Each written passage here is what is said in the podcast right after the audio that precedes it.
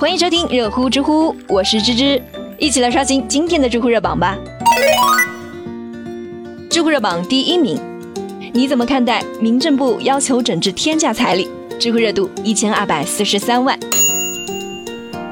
这几年呢，天价彩礼已经成为了一个比较热门的话题。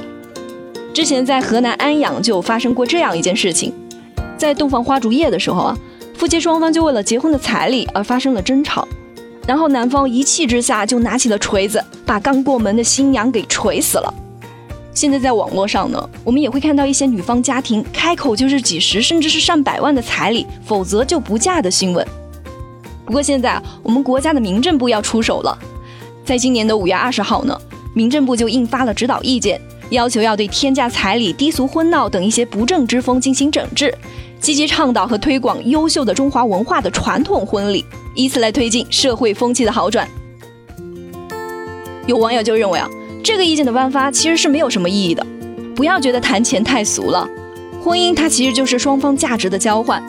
你说天价该怎么样定义这个天价呢？有人觉得三五万就是天价，有人就是付个几百万也觉得没啥的。这关键是值不值、配不配的问题。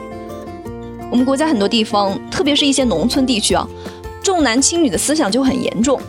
他们就有一种观念是说，嫁出去的女儿就是泼出去的水，觉得养女儿就是赔钱不划算的，所以在嫁女儿的时候呢，就希望通过要彩礼这个环节来弥补这个亏损。天价彩礼在这个时候呢，它其实就是一种市场的自发的调节行为。毕竟啊，人都是趋利避害的动物，彩礼是男方家庭彩礼物力的体现，没有了彩礼这个物化的标准呢，女方的衡量标准将会更加的细化，到时候就更不好办了。也有人一听到这个意见呢，就表示完全的支持。结婚收彩礼呢，这是我们国家的风俗，没错。但是国家要整治的是天价的彩礼。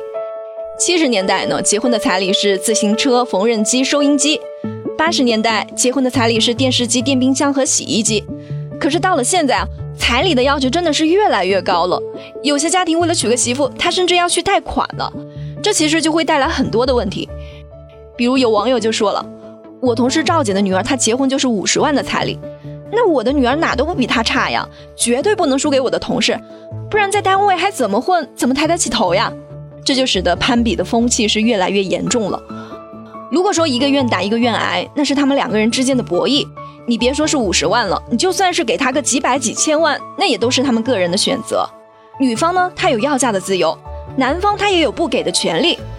但是如果说变成了一种习俗，它就不一样了。因为乡里乡亲嘛，大家都是被风俗裹挟着生活的人，别人都给，那你不给多没面子啊，也说不过去是吧？不过芝芝认为啊，不管这个措施它最后的实施结果是怎么样的，它对于社会的价值导向呢，还是起了一个非常重要的作用的。爱情它不是买卖，婚姻也不是一场交易，要彩礼可以，但是如果说一味的追求物质，追求天价彩礼，而不在乎婚姻的真情，那就有些不太合适了。送彩礼这个民俗呢，它有它的合理性，但是天价的彩礼呢，它就有可能是借着民俗的幌子在敛财了。你想想啊，如果说我女方我对外说男方给了我一千万的彩礼，难道别人还去查你的银行账户啊？换句话说呢，男方给了你十万块钱，你同样可以对外说男方给了一百万，这不挺好的吗？这样面子有了，小日子他也能过了。智慧热榜第二名，陶勇医生希望医院建立安检制度。知乎热度七百六十五万。今年的一月二十号，三十九岁的陶勇医生在门诊出诊的时候呢，一名男子就突然冲进了门诊室，然后拿着刀就往他身上砍。最后，陶勇医生是被砍成了重伤，被送到了 ICU 病房进行抢救。经过两个多月的治疗呢，陶勇医生的身体是慢慢的康复过来了，只不过不知道还需要多长时间的恢复才能够重新的进行手术。这个事情呢，的确是让人感到气愤和惋惜的。五月二十号，陶勇医生在连麦两会的对话中就提出了自己的建议，希望医院能够建立安检制度。有网友就认为啊，这项措施呢，它破坏了医生和病人之间的信任感，而且增加了安检环节呢，它有可能就会耽误病人的治疗时间。但是大部分人还是觉得这个建议是非常的有必要的。像很多人员密集的地方，比如说火车站、地铁、一些娱乐场所等等，它都会有不同等级的安检方式。确实啊，他没有办法从根本上消除一些人对于医务人员的仇恨，阻止他们用拳头来攻击医务人员。更加是没有办法保障医护人员在医院外的人身安全。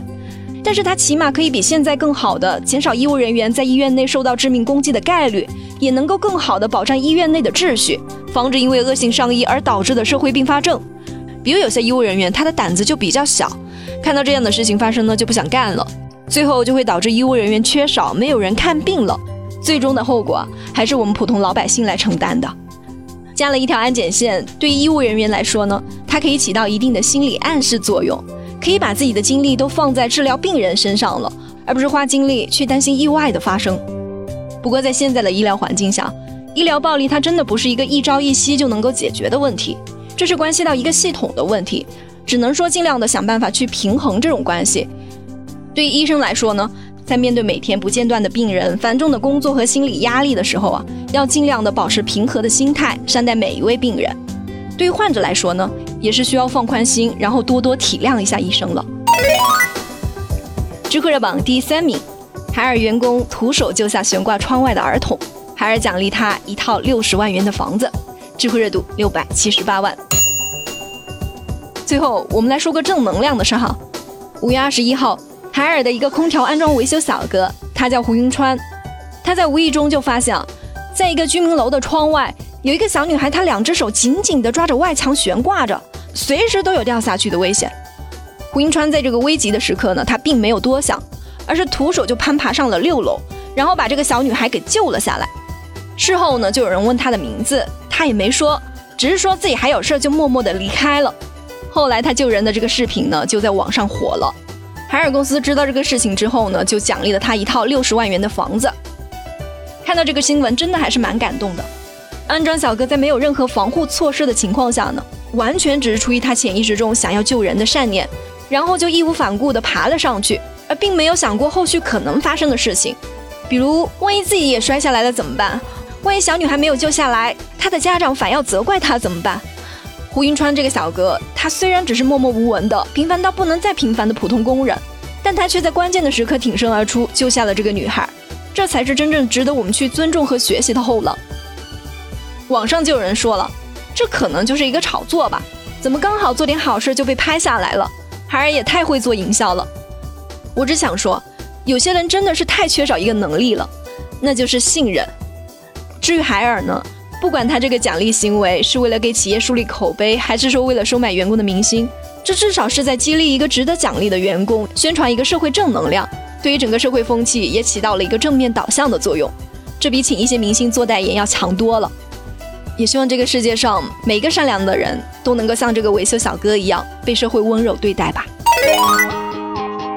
好了，有趣有料尽在知乎，我是芝芝，今天就聊到这了，走喽。ripped up jeans, a million.